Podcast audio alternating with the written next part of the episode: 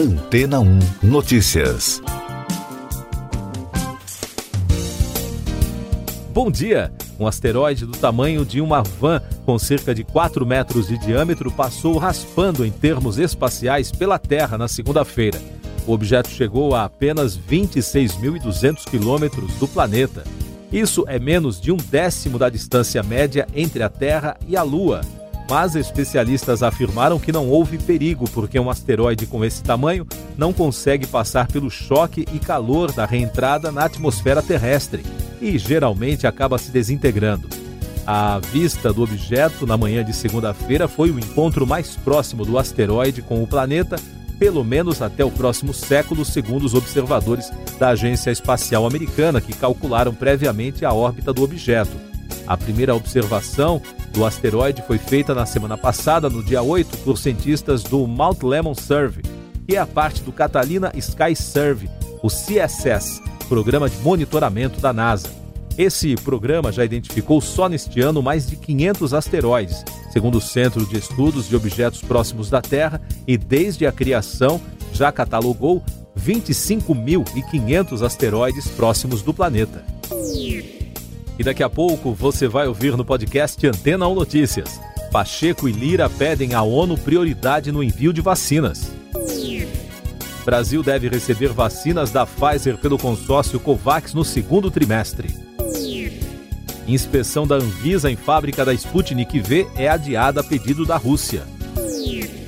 Os presidentes da Câmara Arthur Lira, do PP de Alagoas, e do Senado Rodrigo Pacheco, do DEM de Minas Gerais, pediram ajuda ao secretário-geral da Organização das Nações Unidas, Antônio Guterres, para o envio de vacinas contra a Covid-19, aquisição de oxigênio, medicamentos e kit intubação ao Brasil. A conversa foi realizada por telefone na segunda-feira. A Aliança de Vacinas Gavi, que colidera o programa COVAX com a OMS, a Organização Mundial da Saúde, informou que cerca de 14 milhões e 100 mil doses da vacina contra a Covid-19 da Pfizer e da BioNTech foram alocadas para 47 países para serem entregues no segundo trimestre deste ano. Brasil, Colômbia e México devem estar entre os beneficiários.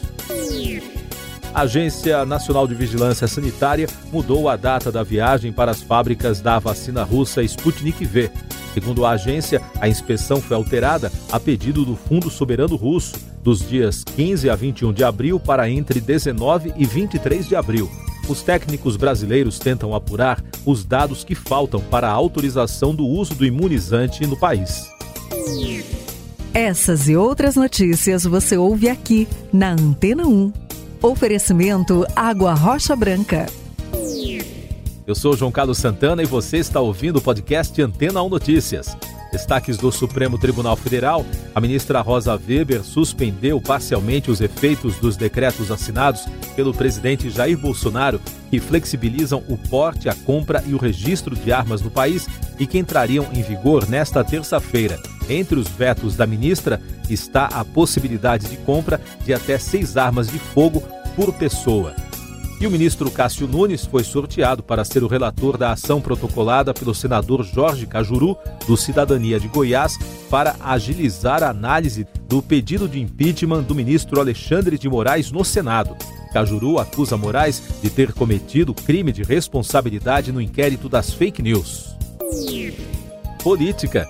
O presidente nacional do Partido Cidadania, ex-deputado Roberto Freire de São Paulo, afirmou por meio de nota que a executiva nacional do partido convidará o senador Jorge Cajuru a deixar a legenda. Cajuru divulgou no fim de semana e na segunda-feira trechos de gravação de conversa com o presidente Jair Bolsonaro, em que ambos defendem a ampliação da CPI da Covid. Destaques internacionais no podcast Antena ou Notícias. A policial que matou um homem negro de 20 anos em Minneapolis, nos Estados Unidos, disse que se enganou pensando que a pistola era um taser de choque. A morte do jovem provocou protestos na cidade que já está sob tensão por causa do julgamento contra o ex-policial branco Derek Chauvin pela morte de George Floyd. E a violência não dá uma trégua no país. Na segunda-feira, um adolescente foi morto e um policial ferido em um ataque a tiros no colégio Austin East Magnet High School, na cidade de Knoxville, no Tennessee. Os ministros das Relações Exteriores do G7 pediram à Rússia para cessar as provocações nas fronteiras da Ucrânia, onde enviou os militares do país. Em comunicado comum, os diplomatas também pediram transparência sobre os movimentos das tropas, como já tinha se comprometido com a Organização para a Segurança Europeia. Dez pessoas foram sequestradas no Haiti, incluindo membros da Igreja Católica e cidadãos franceses, segundo denúncia das autoridades religiosas do país. Em comunicado, o clero católico acusa o governo local de omissão. Os sequestradores exigem um resgate de um milhão de dólares para libertar os reféns. Economia e Negócios. Os acionistas da Petrobras aprovaram a destituição de Roberto Castelo Branco como membro do Conselho de Administração. A decisão permite a substituição do executivo na presidência da companhia e abre caminho para a entrada do general da reserva Joaquim Silva e Luna, indicado pelo presidente Jair Bolsonaro. A Justiça de Minas Gerais aprovou o pedido de recuperação judicial da Samarco, informou a companhia na segunda-feira. A decisão garante proteção contra ações judiciais de execução de dívidas com os credores. Na semana passada, a empresa negou que o pedido tenha relação com o desastre em Mariana ocorrido há cinco anos. O mercado acionário brasileiro fechou em alta de 0,97% na segunda-feira, descolado do exterior. O dólar subiu 0,84% a R$ 5,722, pressionado por tensões políticas internas e o impasse em torno do orçamento do governo. Nos Estados Unidos, os índices despencaram com a expectativa de balanços corporativos e dados sobre a inflação. Com quase 4 milhões de investidores cadastrados na B3, o saldo da Bolsa de Valores brasileira voltou ao patamar positivo no início deste mês com a volta de empresas e operadores estrangeiros. Ao todo, os recursos externos somaram 183 milhões e meio de reais até o dia 8 de abril a pandemia no mundo. O diretor-geral da Organização Mundial da Saúde, Tedros Adhanom, expressou na segunda-feira preocupação com o aumento de casos e mortes da Covid. Segundo ele, as vacinas são um instrumento vital para combater a pandemia, mas são necessárias mais medidas para frear o coronavírus. A Europa atingiu mais de um milhão de mortos pela doença, segundo informou a agência France Press, a partir de balanços oficiais. Um estudo de pesquisadores israelenses constatou que a variante sul-africana do coronavírus é mais resistente do que a britânica à vacina da Pfizer. Os resultados, no entanto, não especificaram o grau de resistência identificado. A pesquisa ainda não foi revisada pela comunidade científica internacional. A pandemia no Brasil o país registrou 1.738 mortes por Covid-19 na segunda-feira e totalizou mais de 355 mil óbitos. Com isso, a média móvel de mortes no país nos últimos sete dias bateu mais um recorde e foi a 3.125. O número de casos foi a 38.866 diagnósticos. Com esse resultado, o país contabiliza agora mais de 13 milhões e meio de brasileiros que já tiveram ou têm o novo coronavírus. E o balanço da vacinação contra a doença aponta que até segunda-feira, 23 milhões 847 mil 792 pessoas já receberam a primeira dose da vacina contra a doença. O número representa 11,26% da população.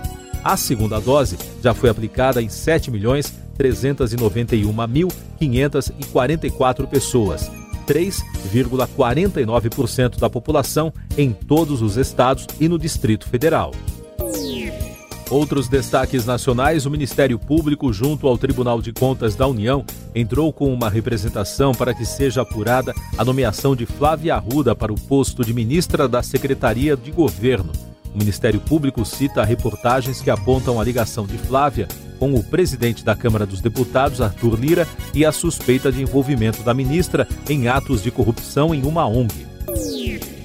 O ministro Benjamin Zimmer, do TCU, determinou que o Ministério da Saúde distribua testes para diagnósticos da Covid-19 que estão encalhados.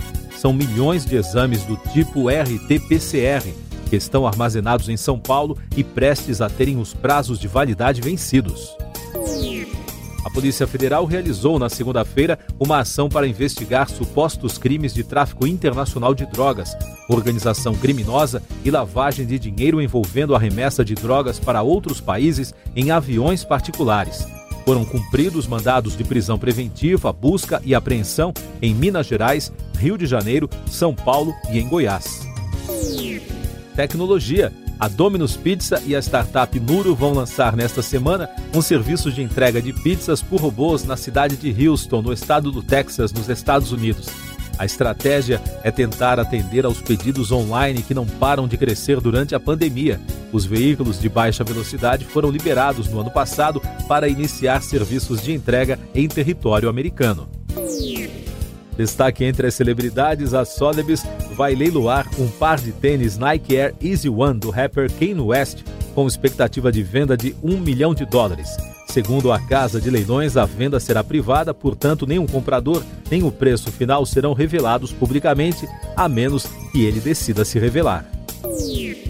Você confere agora os últimos destaques do podcast Antena Notícias desta terça-feira, 13 de abril.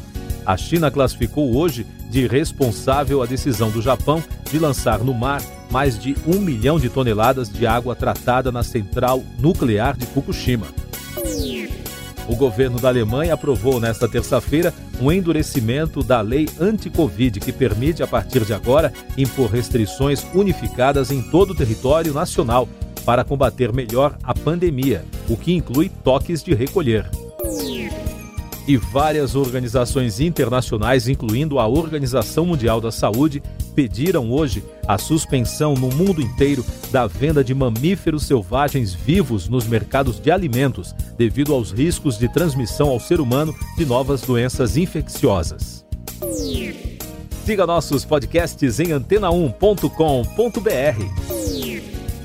Este foi o resumo das notícias que foram ao ar hoje na Antena 1.